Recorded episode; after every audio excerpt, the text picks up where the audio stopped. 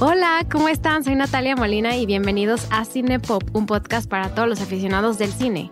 En Cinepop cada semana hablamos de una película o de una pequeña selección de películas y con ayuda de un invitado vemos todos los datos curiosos y nos metemos a fondo a todos los temas.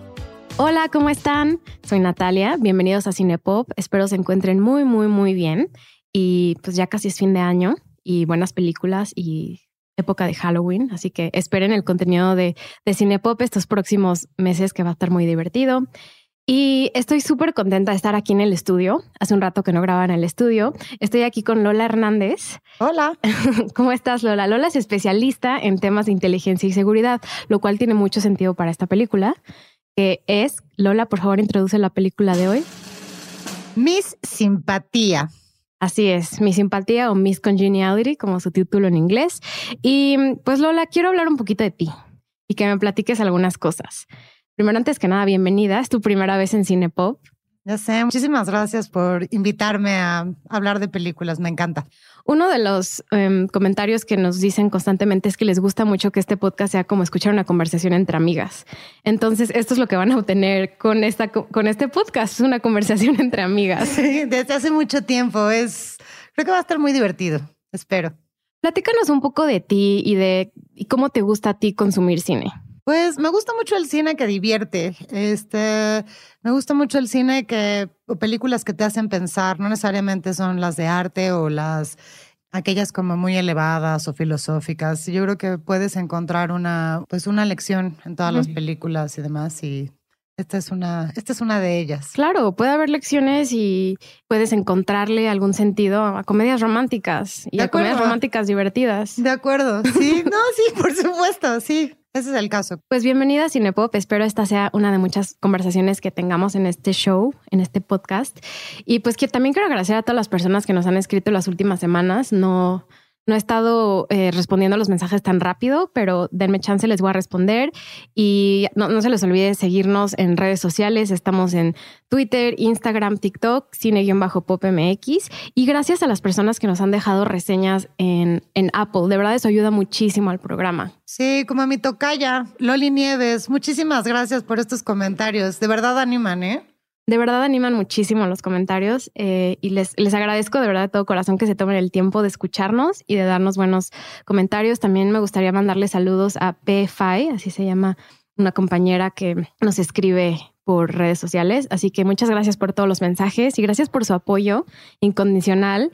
Ya casi son 100 episodios, entonces esperen, esperen los 100 episodios a ver qué, qué vamos a hacer. Sigan mandando sugerencias y no se les olvide seguir el podcast en Apple, Spotify, Google Podcast, Castbox, Amazon Music, donde sea que escuchen podcasts. Y espero disfruten muchísimo este episodio. Pues bueno, Lola, mi simpatía sale en el año 2000, ¿no? 2001. 2001 la graban en el año 2000 y es, es, una película que pues, sí ya salió hace unos años, pero es un mensaje, es una película que tiene muchos mensajes eh, muy bonitos y que queríamos rescatar de la película. Antes de eso me gustaría hablar como de las cosas técnicas, eh, como nuestra actriz Sandra Bullock, de nuestro director Donald Petrie y Benjamin Bratt, sobre todo quiero mencionar algunas cosas de él, pero me gustaría preguntarte qué relación tienes tú con Sandra Bullock, sus películas y su tipo de cine. Bueno, realmente me encanta. O sea, es una de las reinas de las comedias románticas desde un principio, pero tiene, hay algo de ella como que me, me identifico mucho en cada una de sus películas. Ella es muy cálida, pero en cada una de ellas siempre tiene algo que te puedes relacionar, ¿no? O sea, o la workaholic, o la, la que se está buscando a sí misma. Y bueno, ese cuerpo es cultural, ¿verdad? Y Ryan Reynolds suplicándote amor. Creo que eso no me ha pasado tanto, pero las otras, las otras cosas estoy, estoy segura de que sí, todas nos hemos, o sea, hay una, hay una parte de ella que siempre te identificas y es como, como cálida y sigue siendo una mujer excepcionalmente guapa, pero, pero es cálida. Pero accesible, es también accesible, accesible. Es accesible, esa, esa parte. Me, me encanta y creo que soy fan de todos sus chick flicks.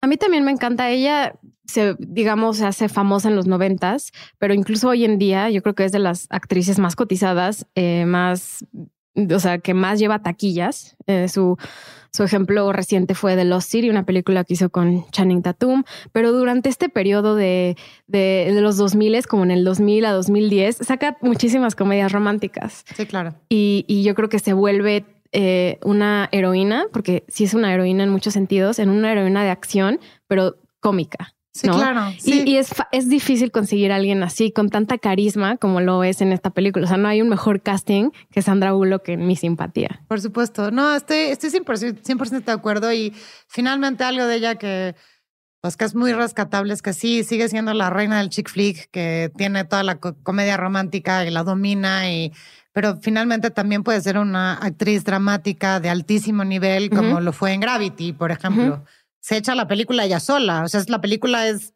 ella. Sí, yo creo que justo unos años antes, cuando ganó el, premio Oscar eh, por The Blind Side, sorprendió mucho a las personas, ¿no? Como una actriz que normalmente la conocíamos de comedia y, vimos cómo se transformó y también puede hacer eh, roles dramáticos de una forma excelente.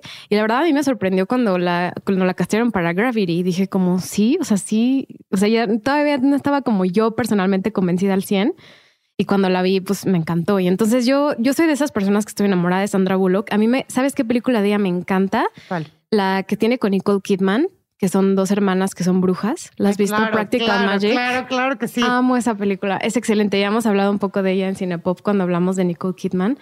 Y me, me encanta. O sea, siento que es de las actrices que ahorita son de las más cotizadas, de las más importantes, de las más influyentes, de las más eh, cómicas y de verdad que necesitamos como mm, alguien así como ella, con tanto poder también en Hollywood. Sí, yo, también creo que necesitamos a más, más chicas como ella. Tampoco ha sido una mujer como de muchísimos escándalos ni nada así por el estilo. Como que es, es como muy profesional, ¿no? O sea, y eso hace lo que tiene que hacer y lo hace bien. Se ha arriesgado, ha hecho películas muy buenas y otras basura. O sea, mis simpatiados es me pareció que es terrible. O sea, era, era penoso de ver, ¿no? Pero. ¿Sabes que la vi una vez y nunca la volví a ver? no la vamos a mencionar. No, no, no, yo también. O sea, fue, fue, fue muy penoso. Muy, muy, muy penoso de ver. Pero por otra parte, tiene películas padrísimas, como una de las primeras, Mientras dormías, que es, es lindísima. Es lindísima. Lindísima. Este, evidentemente, Gravity, que ya la mencionamos. La propuesta con Ryan Reynolds es que estaría padrísimo que se enamorara de mí, de verdad. ¿Quién? Ryan Reynolds. Sí, claro. Mis eh, seguidores en Cinepop saben que yo odio a Ryan Reynolds. ¿De verdad? Sí. Ay, Natalia. Ya sé. Natalia, no me digas eso, no me digas eso. Bueno, vamos a acabar esta, esta sesión en este instante. no, no es cierto. Este, Amor a Segunda Vista o To Big Notice, que no es más una de las mejores. Es con Hugh Grant, ¿no? Esa. Sí. Y raro, porque Hugh Grant suele tener como muchísima química con quien le pongan. Así también es el, el rey del chick flick, ¿no? Y no, esa, esa no tienen, no tienen tanta, tanta química como, por ejemplo, mi simpatía con Benjamin Brad, pues ahí sí. Pero bueno, Quiero mencionar rápidamente al director, o sea, es un director que es conocido por hacer comedias románticas, se llama Donald Petrie y dirigió películas como Mystic Pizza, eh, How to Lose a Guy in 10 Days, Little Italy, también Just My Luck con Lindsay Lohan. Entonces es un director que sabe sabe, sabe, de chick, flick, ¿no? Si queremos preguntarle a alguien de chick flicks, es a nuestro amigo Donald Petrie. Seguro él te va a decir como la fórmula perfecta para la película. Hay que hablarle. Final feliz. Em, también quiero mencionar como hay varios actores en esta película, pero pues tenemos que mencionar a Benjamin Bratt que es un actor que es muy conocido también. A lo mejor no tiene la mejor filmografía del mundo, pero es relevante su trabajo y sobre todo ha sido muy relevante eh, también en representar papeles importantes porque él es de origen latino, entonces la representación es importante y yo creo que está bien que él haya sido como el papel secundario de, de Gracie Hart en esta película, que ahorita hablamos del resumen, y Sir Michael Caine ¿Qué tal Michael Caine en esta película? Si no hubiera sido lo mismo sin él. Estoy de acuerdo. O sea, creo que el personaje de Michael, o sea, el personaje en sí y la actuación de Michael Caine es fuera de serie. O sea, es realmente un placer verlo y es particularmente divertido y tan estirado y bueno, él es un actorazo.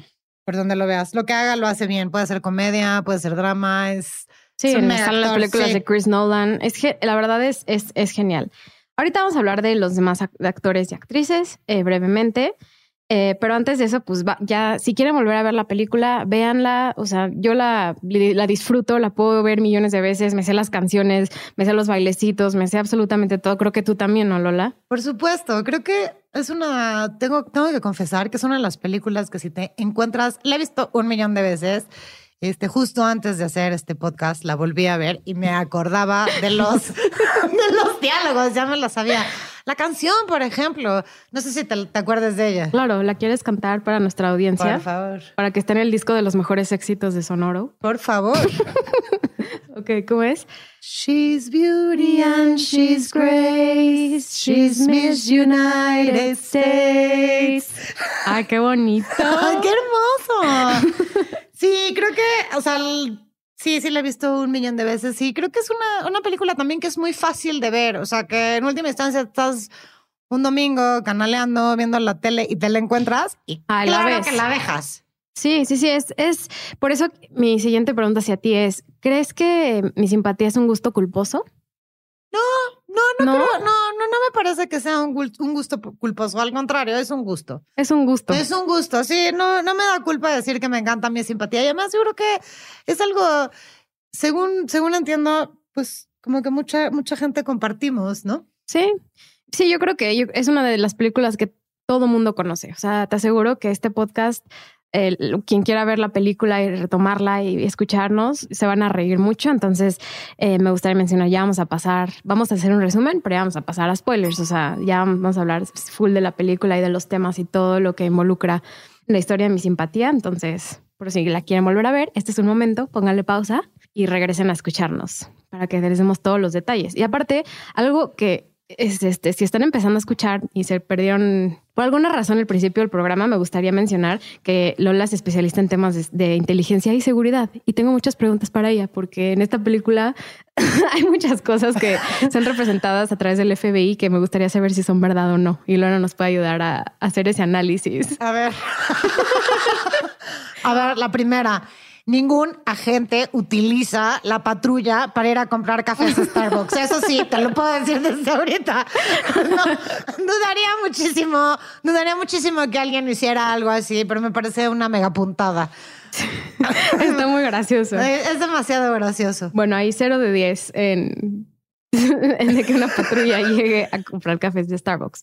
Pues Lola, me ayudas con un pequeño resumen porque yo no sé hacer resúmenes, por eso los invitados lo hacen, así que adelante. Perfecto. Bueno, esta es la historia de Gracie Hart, que es un agente del FBI que pues es básicamente un tomboy, ella misma lo dice en la película, que vive para el trabajo, una workaholic sin mucha vida social y que en última instancia tiene un evento en el que pues la riega. Entonces la tienen medio pues medio castigada. Y viene, hay una serie de, o sea, de, de atentados terroristas.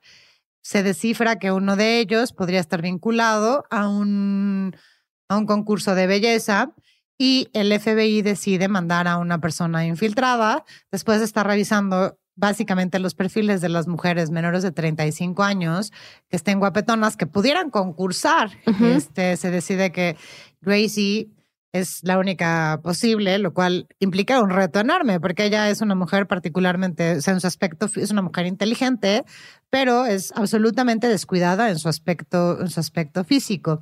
Y ahí entra el, un asistente de, de, de, belleza, bueno, un agente, un consultor en términos de belleza que se dedica a entrenarla para que ella pueda participar en el concurso, se pacta con los organizadores que ella llegue hasta este, las últimas cinco finalistas para que ella pueda estar cuidando al resto de las, de las finalistas.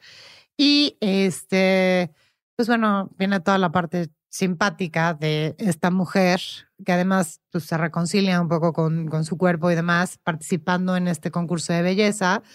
En última instancia, se dan cuenta que, este, que la persona que amenazó el concurso de belleza es un copycat, que el, y que por lo tanto los, eh, los agentes del FBI se, se retiran y ella se da cuenta que sigue habiendo una amenaza con, en contra de estas mujeres. Ella misma se queda y intentan volarle la cabeza a una, a una de las chicas y ella con, una, con la corona, ¿no? O sea, que haya como le volar la cabeza. Finalmente la, ella previene que esta situación suceda y al final, ya cuando tienes coronada a la, la Miss que ganó el concurso, a ella le dan mi simpatía, el, Ah. pues sí, el, el, el premio de mi simpatía por llevarse con todas.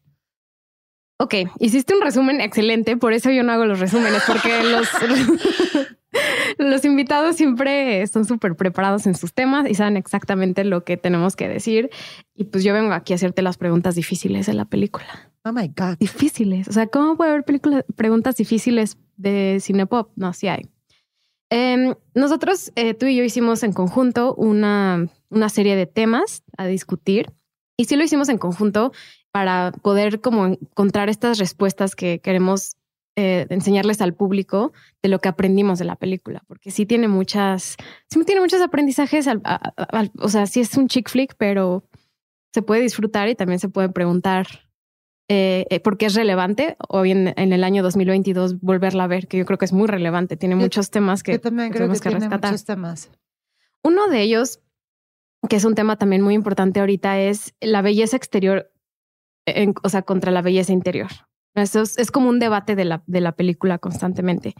Em, Gracie, eh, Gracie, su- o sea, Gracie Hart, digamos, la gente de FBI, como dices, es descuidada, no cuida su figura personal, es, es graciosa, tiene mucha personalidad, eh, pero al mismo tiempo, cuando se va al concurso de belleza, se transforma. Quien no ama una transformación.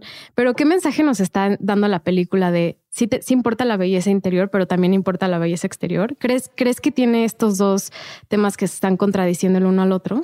No, yo creo que no. Y creo que ahí la figura de Michael Caine y del como consultor de belleza es súper importante. Él mismo cuando están, cuando en otra noche, la segunda noche que ya ella está desesperada cuando le está haciendo preguntas, que más la sigue entrenando ya en medio del concurso, este, él le dice, bueno, es que no tienes ningún talento más que un sarcasmo y una, y una pistola. Y ella como que le, le contesta y dice, pues soy un ser humano.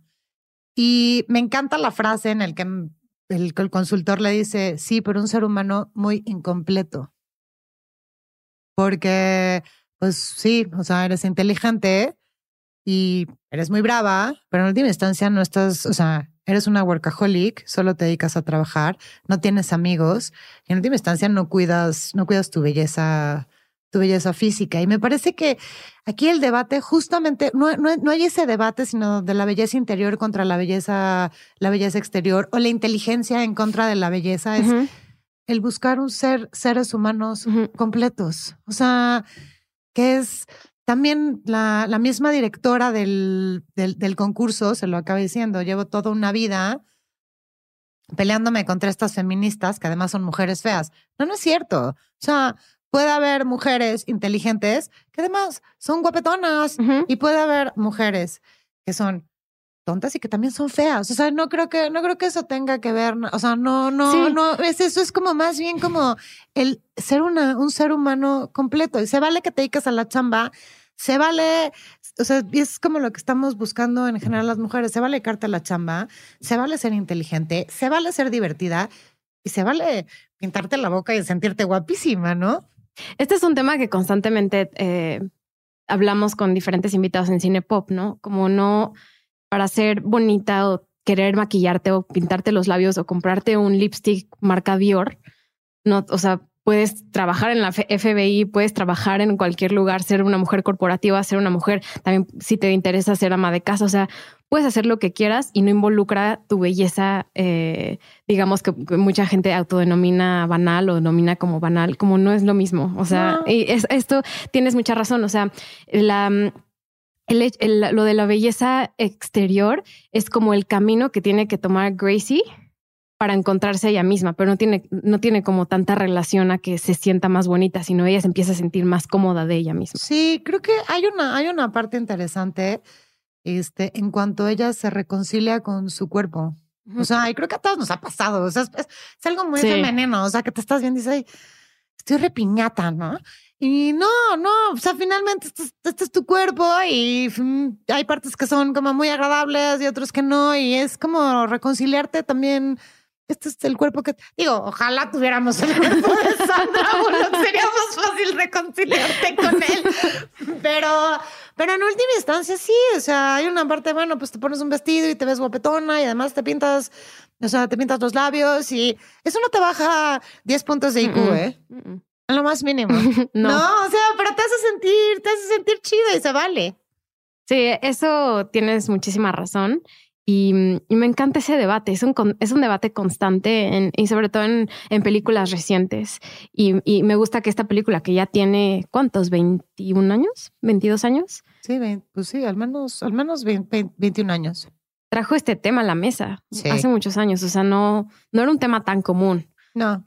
Para nada. Hoy en día empieza a hacerlo, pero y ahorita tenemos todo este movimiento de acepta tu cuerpo como eres, no importa si eres flaca, delgada, fit, si tienes curvas, tienes curvas, ¿no? Y eso ya cada vez está más de moda, pero en ese momento pusieran como mujeres delgadas, eh, fit, tienes que tener el cuerpo de una estructura muy específica, que también eh, yo critico un poco de la película porque si aún así es un concurso de belleza y todos y todas son como en lo que cabe de nuestros ojos perfectas. Sí, claro. Eh, pero, o sea, digamos que no, no es como tan importante que el mensaje que nos quieren dar.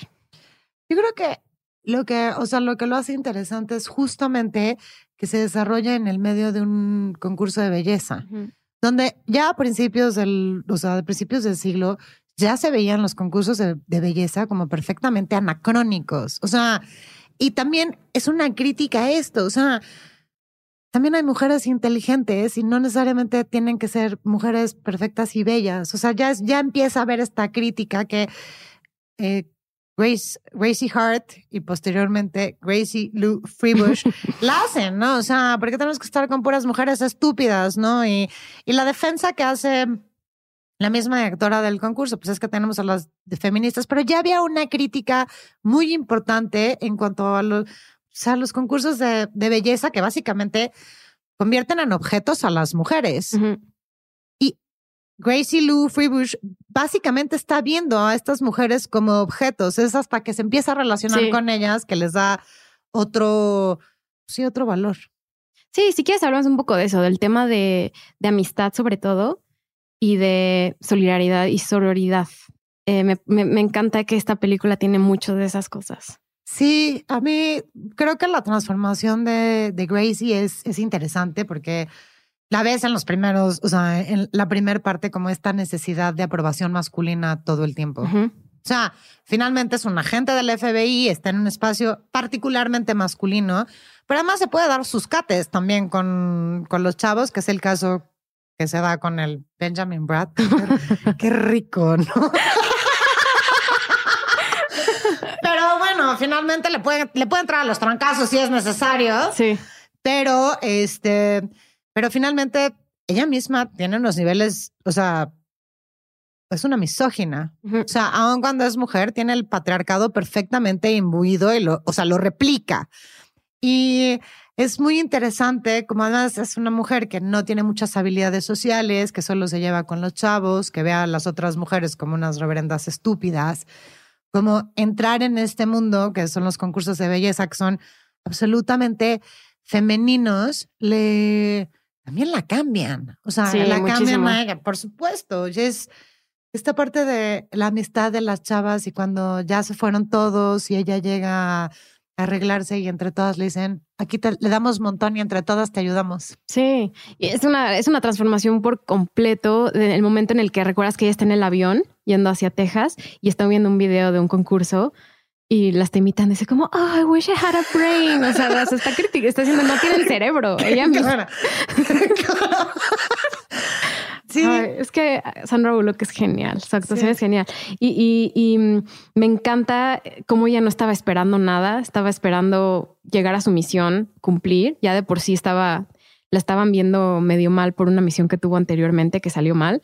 Eh, y su jefe no estaba tan contento con ella y ella misma empieza a encontrarse a sí misma y haciendo bien su trabajo. Sí, claro. Y eso es increíble. Sí, y finalmente también como esta, esta parte de, yo siempre puse, ella siempre pone el trabajo, el trabajo previamente y en última instancia cuando viene, cuando le tiene que sacar información a la otra, a la otra chica y dice, no, me quito el, es un espacio como femenino, y voy a estar con ellas y como que voy a estar con mis, o sea, como mis amigas. Sí, o sea, y como sin, sin chavos. Y es, es algo que yo que tengo amigas como por ejemplo Natalia Molina, que tengo sentada enfrente de mí, tener un espacio con ella es padrísimo. Me encanta, me encanta.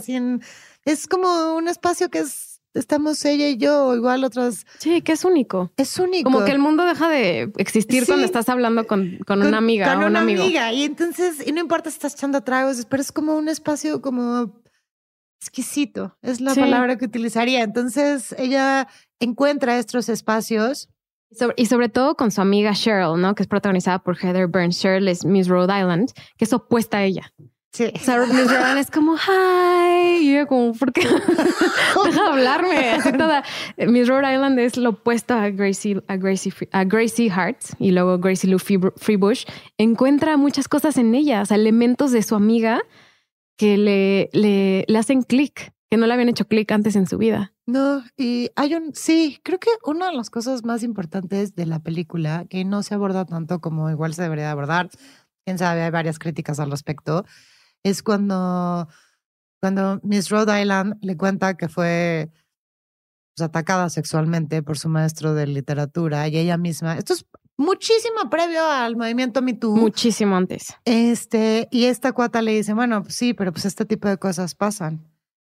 Y Gracie Hart le dice, hey, no, no, estas cosas no pasan y estas cosas no están bien, ¿eh? O sea, tú tienes que saber defenderte y, no, o sea, no, no minimices esta parte y en ningún momento le dice, ay, seguro estás loca. No, ella, o sea, hay esta parte, la sororidad, ¿no? De yo te creo y yo le creo a ellas. sí, que le dice, it's not normal, ¿no? Como que, como que eh, em, Cheryl se llama, le dice, Ay, pues, o sea, lo pasó, lo dejé, lo dejé que me abarcara la vida y no dije nada en ningún momento. Sí. No, y en última instancia también ella viniendo de este mundo tan absolutamente masculino, este, donde más tiene de la autoridad también, ¿no? ah, y de, de, una estación como de autoridad, no le dice en ningún momento el, ¿estás segura? ¿No te lo inventaste? ¿No estás, no estás loca? Igual y no entendiste. No, más bien le dice, eso no tenía que pasar y no está bien. ¿Y sabes que se me había olvidado esa escena? Sí. Sí, se me había olvidado, la vi ahora y se me hizo muy, muy importante. Si no es que de las escenas más importantes de la película, pero a lo mejor cuando yo era más chica, tenía 12, 13 años, no encontraba la relevancia. O sea, en nuestra sociedad no, no percibíamos la necesidad de tener que hablar de nuestras historias y de los tramos que hemos pasado anteriormente. Y ahorita que la vi, dije, esta es la escena más importante. Y es súper eh, relevante al Me Too. Y tú, de hecho, esto fue un tema que tú, tú sugeriste y que yo no me di cuenta hasta que tú me escribiste y me dijiste que hablar de, de previo al Me Too y lo que esta película con protagonistas mujeres también nos está intentando decir de la sociedad patriarcal. Claro, y o sea, de todas maneras, o sea, sigue el la, la está la figura, por ejemplo, de este, de este, digo, de todas formas, no lo, o sea, no podría, creo que hoy, en día se hubiera abordado de otra manera, incluso las mismas cosas no se hubieran visto de la misma manera. El Toby, Frank, Toby. Ah, eh, Frank. Frank, ajá. El hijo de Miss Morningside. El, hijo de, ajá, el hijo de Miss Morningside. Las acosa todo el tiempo. Sí. Sí, sí, sí, sí, sí. Las acoso ¿Cómo le dice a, a, New York? Le dice a, a, Washington. Washington, I like your apples. ¡Qué asco! ¡Qué asco! Nice apples. Sí, oh, porque se cosechan manzanas en Washington. Yo creo que hoy en día, en, o sea, en esta circunstancia creo que no lo, no lo hubieras permitido. Y, o sea, pero en ese caso, o sea, y todas están viviendo ese acoso y esta cuota se da, o sea, no se actúa, pero ya lo empiezan a enseñar tal y como es, ¿no? O sea, y estos mismos, o sea, los mismos del FBI, también como esta concientización masculina, ¿no? O sea, cuando están en los trajes de baño y le están poniendo y que finalmente, my love, Benjamin Brad, les dije, güey, a ver, denle chance. O sea, tampoco, tampoco tienen, o sea, como que estar haciendo comentarios sobre el cuerpo de otras mujeres también es muy desagradable, ¿no? Sí, y que están en un cuarto de hombres viendo a mujeres. Viendo a mujeres. Sí, y, de hecho, hasta Sandra Bullock se sentía un poco incómoda con la, escena de los, de los, del traje de baño, como que ella no, no se sintió al, al 100% cómoda con filmarla, lo cual hace sentido porque también es complicado y, y, esto me lleva a preguntarte de los concursos de belleza ¿no? Aquí el concurso de belleza es utilizado como una herramienta para poder entender la transformación de una mujer, de su belleza interior y su exterior,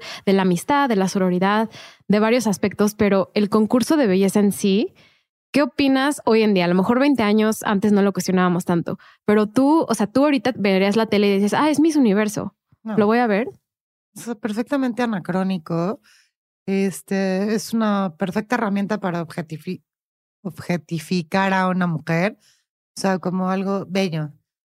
¿Bello para quién o qué? Sí, no, sé, son estándares de belleza. estándares de belleza y qué, o sea, sí.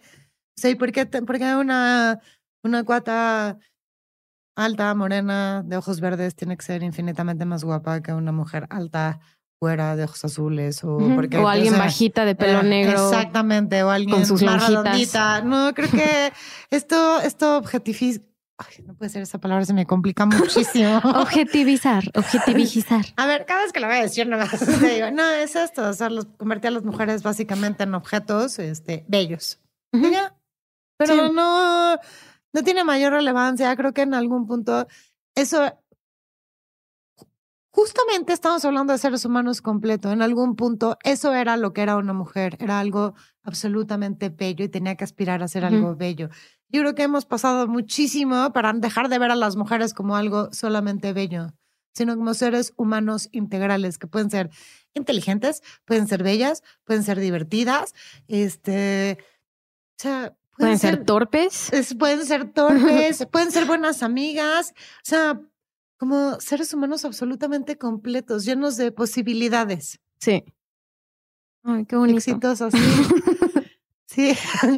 Me gustaría hablar em, brevemente de Miss Morningside, porque ese personaje me, tiene, me conflictúa un poco. ¿Por qué? Esto, y ahorita esto nos va a llevar como un poco a hablar de, de las escenas del final. Miss Morningside es la que lleva el concurso, ¿no? De Miss America. Y ella eh, formalmente fue una de las concursantes. Y ella tiene mucho enojo hacia estas concursantes. Entonces, también no sé si la película nos está intentando decir que le, está, o sea, le está quitando valor a las personas que tienen una edad más allá de los 40 o de los 50 o de los 60. Eh, como que ella termina siendo la, mm, el personaje antagónico porque está enojada de envejecer.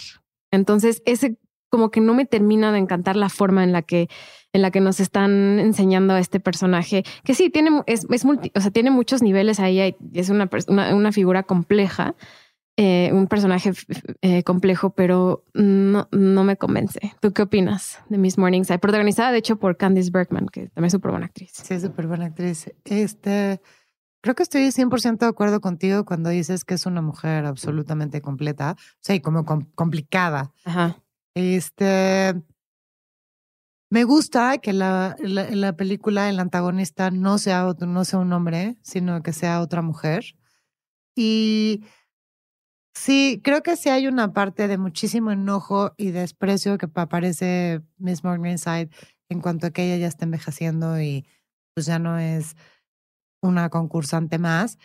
Pero más bien yo creo que aquí lo, lo complejo es como esta, o sea, la crítica que se le hace exactamente al, a los concursos de belleza es la, el convertir en objetos a las mujeres. Y Miss Morningside, o sea, está dispuesta a utilizar una vida humana, o sea, a volarle la cabeza a una chica con tal de seguir con su carrera dentro de los concursos de belleza. O sea, eso es, eso es, eso es lo, o sea, lo terrible. O sea, esta, esta misma crítica que se le hace a los concursos, pero lo, o sea, la personifica o la ejecuta Miss mm. Evil Morningside. Miss Evil Morningside.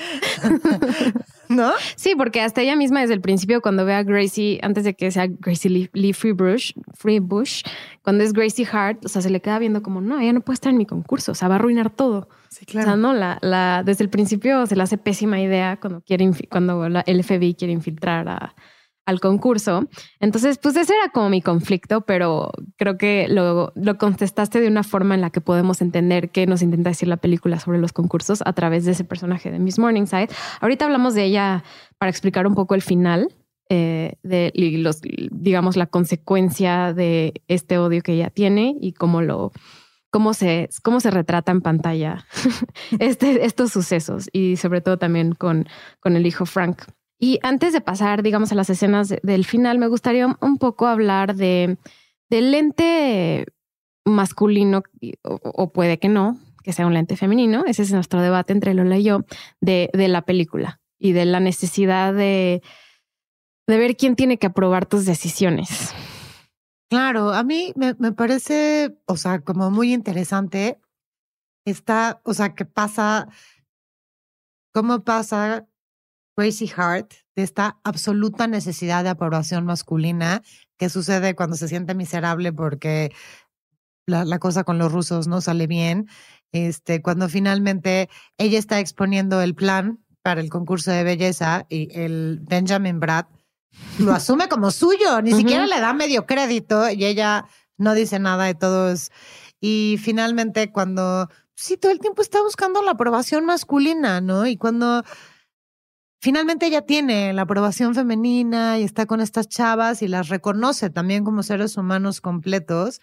Y yo creo que una escena muy poderosa es cuando ella pide quedarse, cuando dice, no, el peligro sigue aquí, la amenaza sigue aquí. Y es cuando este cuate, o sea, le dice al director general, oye, me quiero quedar, porque además aquí va a pasar algo y va a pasar algo feo. Y le pregunta al, al Benjamin Brad, oye, ¿tú te, o sea, consideras que hay opciones? No.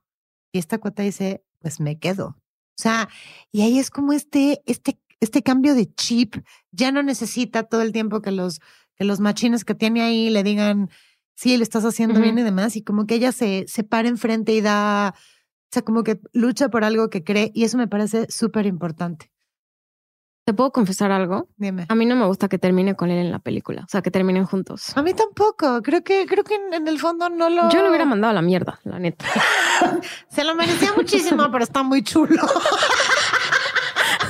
A mí, o sea, también creo que no me hubiera gustado que se quedara con él. Pero es una chick flick, es una comedia romántica, o sea, tenía que tener.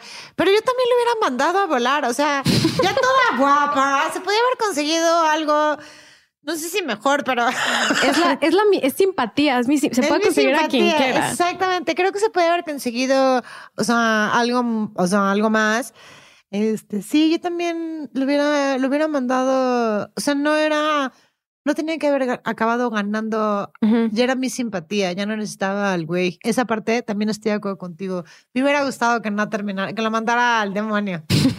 Porque al fin y al cabo sí termina contradiciendo el mensaje que quiere decir durante toda la película, que necesita la aprobación de alguien, entonces necesita su aprobación también en el sentido romántico para tener un final feliz. Sí, te la doy. Eso sí, ¿sabes qué? Te la doy. Esa parte también. Además, el cuate es patán, es un súper patán y fue un súper patán con ella todo el tiempo. Sí, yo también lo hubiera. O sea, así ya guapa, empoderada, con amigas. O sea, así al demonio. No me acuerdo cómo se llama el personaje, creo que Eric. sí, ¿no? Eric. No, paz. Gracias. No me interesa. De acuerdo. que se vaya a vivir, que se vaya a tomar unas vacaciones con su amiga Cheryl en Rhode Island, que está súper bonito renten una casa y olviden del hombre. ¿Qué más necesitas? O sea, ¿qué más necesitas? Ya te quedaste, me imagino que se queda con la ropa, ¿no? la ropa, los tacones, el maquillaje, ya no necesitas más. No necesita más. Estoy de acuerdo. Em, antes de pasar ahora sí a la final, al final de la película, me gustaría como hablar de nada más lo entretenida que es la película. O sea, al fin y al cabo ya hicimos muchas críticas, hicimos, intentamos resolver los mensajes, pero al fin y al cabo también es una película súper entretenida. Es muy divertida. Tiene unas puntadasas, puntadasas. ¿Cuáles son tus escenas favoritas? Mira, una de mis escenas favoritas es la del hangar. O sea, ya están en el hangar y es cuando viene toda la transformación. Y además, has visto esa película muchísimas veces. me parece que es como una una especie incluso como de sátira Top Gun y demás. O sea, que tienes el hangar y salen todos los esteticistas y no tienes a todos los militares, sino tienes a toda la gente de belleza y ella sale, sale por atrás caminando como una diosa. Me parece... Es increíble. Es increíble. Creo que esa es la, la, la de la película. Este, me encanta muchísimo la del traje de baño, que finalmente dice, oye, pero es que yo no quiero estar en traje de baño, no sé qué, no sé cuánto. Y ya se va subiendo y la ves todo el tiempo, o sea, que le está sufriendo. O sea, ¿A ti cuáles son tus favoritas? A mí también la de Langar se me hace increíble. O sea, yo creo que es de las escenas como de transformación más padres que existen. Es súper divertido. Eh, cuando saca sus, cuando saca los, los, los vasitos que hace los ruidos. Eso es genial. No sé a quién se le ocurrió eso. Es increíble. Y luego se avienta porque tiene una, tiene un, alguien, de, un miembro del, de la audiencia tiene una pistola y entonces ella dice como un gun, gun y se avienta. Y luego la Morning Side le dice como estamos en Texas, todos tienen una pistola. Sí, ya sé, ya sé. Este. También me gusta cuando le, le, hacen como preguntas de qué necesita el mundo o algo así. En lugar de decir world peace, dice como harder punishment for people who deserve it. Y todos como, ¿qué le pasa? Y luego es como world peace. y todos Bravo. este... me gusta también cuando está en el restaurante con Víctor. No, esa escena es, o sea, esa escena es, o sea, lo que le dice Víctor es brillante, así, brillante. No me puedo concentrar porque tienes media vaca masticada en tu boca, güey. Y era como, yep, yes, yes. Sí, también me gusta, que es una, cuando Teo que la está, la está entrenando, le está ayudando a que suba y baja las escaleras y no sé qué. O sea, esta cuota se está muriendo de hambre, ¿no? Y se pone las donas en las, en las chichis. Ah, está genial. Regrésate y le da una dona, la otra. y se saca de las boobs. Ah, está genial. Sí. También cuando están en, ya están en el concurso final, que esto me va a llevar como a hacer una descripción de, de cómo termina la, la, película, que creo que es muy importante.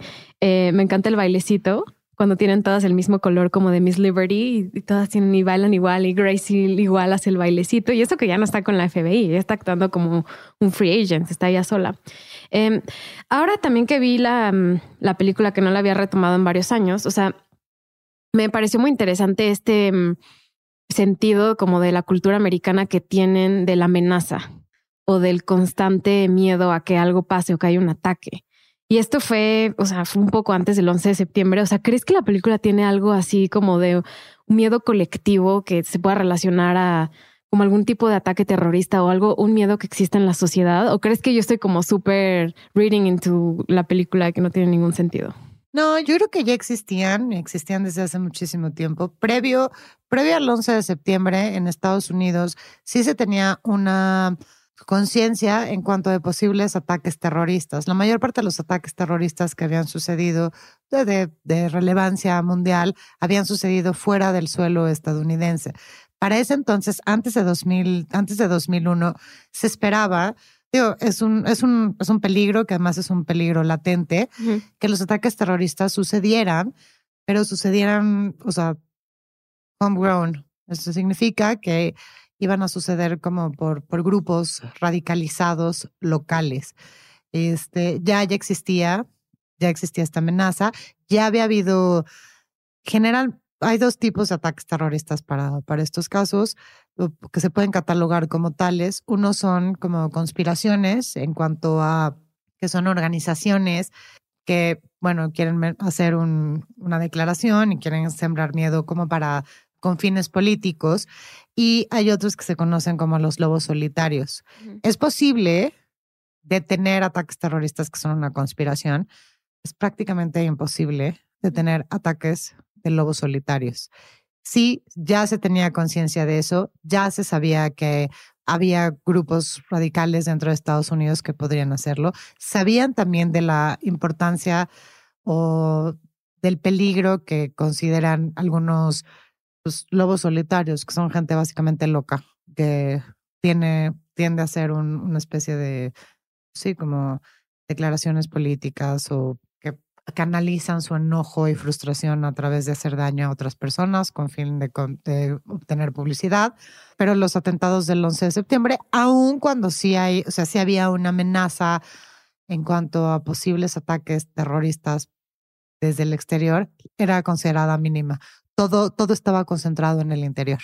Entonces sí, sí refleja un poco el sentir de esta, de esta sociedad previa al 11 de septiembre. Ah, ya vieron qué lista es Lola. A que se quedaron con el ojo cuadrado, porque yo sí. Wow.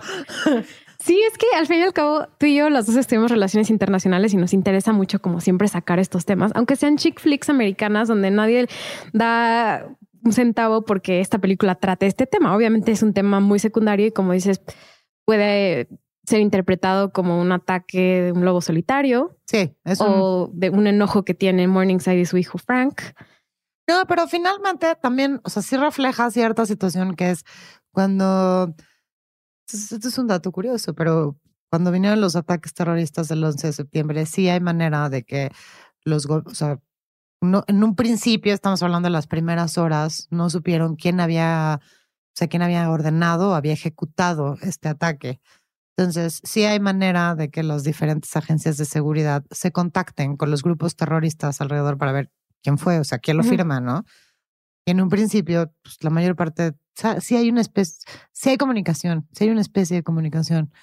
Este, pues todos, todos lo negaron, o sea, todos los, los grupos terroristas que podrían haber sido lo negaron.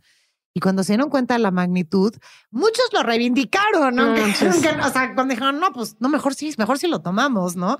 Pero, ah, y todo esto, todo esto venía a que, este, sí, es un hecho que sí, dentro de estos ataques que son como tanto de lobos solitarios o de grupos radicales, incluso reivindicados, sí hay este, copycats. O sea, sí hay gente que está buscando emular como pues sí, emular actos terroristas, que final, eh, que es, también es parte importante del, de la película, del, del devenir, porque el terrorista principal y demás nunca deja huellas.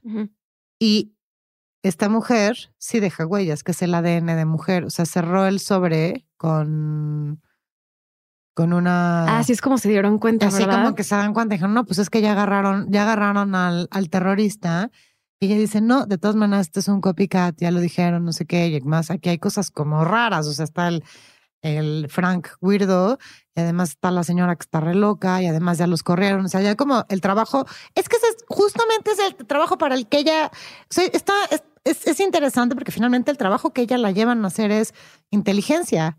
Y es exactamente lo que ella recaba. O sea, los chismes, eso es inteligencia, o sea, procesarla. O sea, no solamente es recabar esa información, sino procesarla.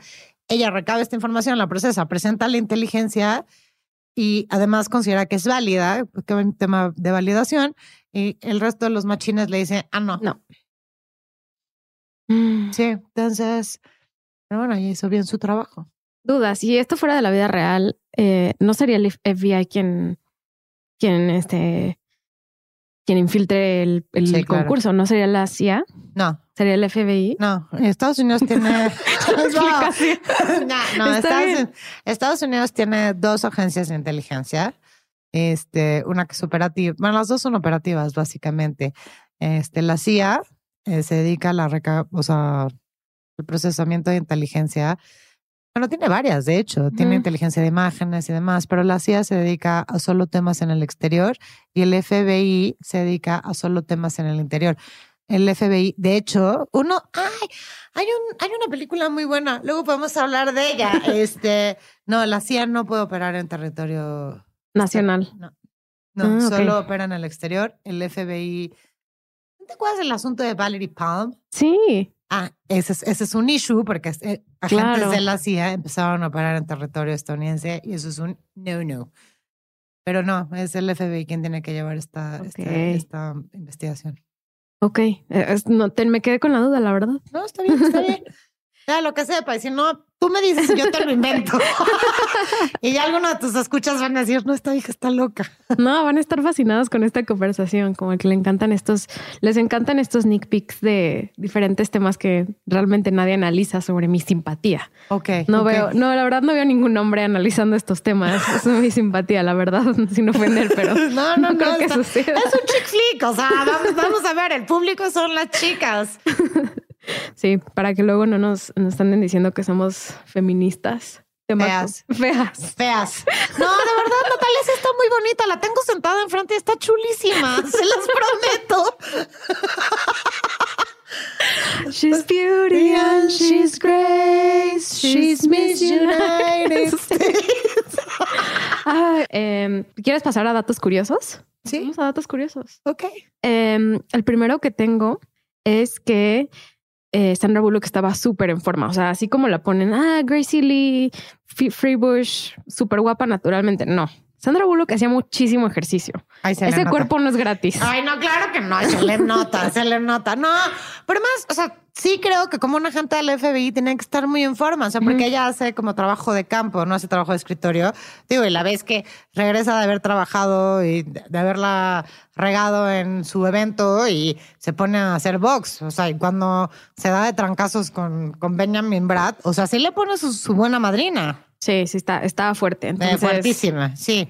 Sí, fue el mejor momento, o sea, según Sandra Bullock, que ha tenido de estar en forma. O sea, que siempre le ha gustado comer bien, estar saludable, sobre todo eso, estar saludable, pero que aquí estaba, se, entrenando, se estaba entrenando como atleta.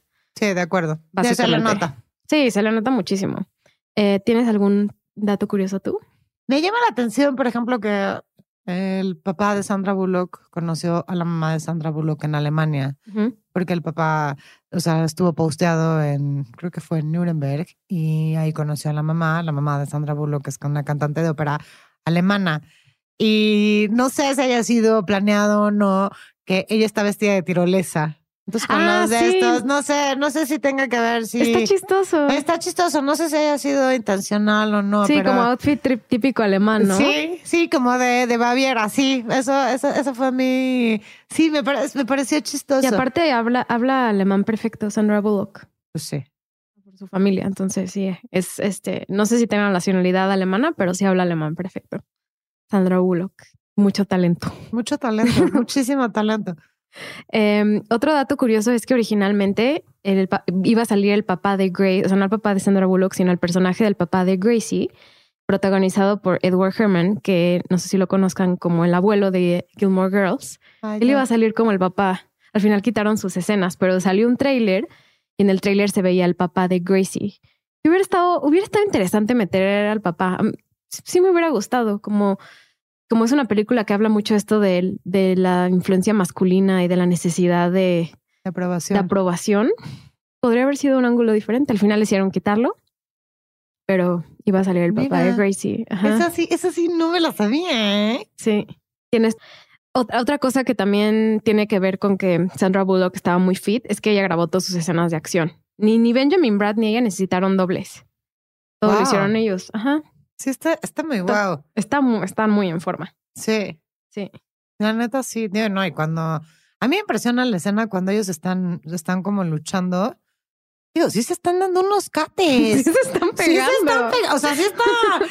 A mí yo creo que por menos eso me hubieran sacado el aire, ya estaría llorando. No tendríamos esa.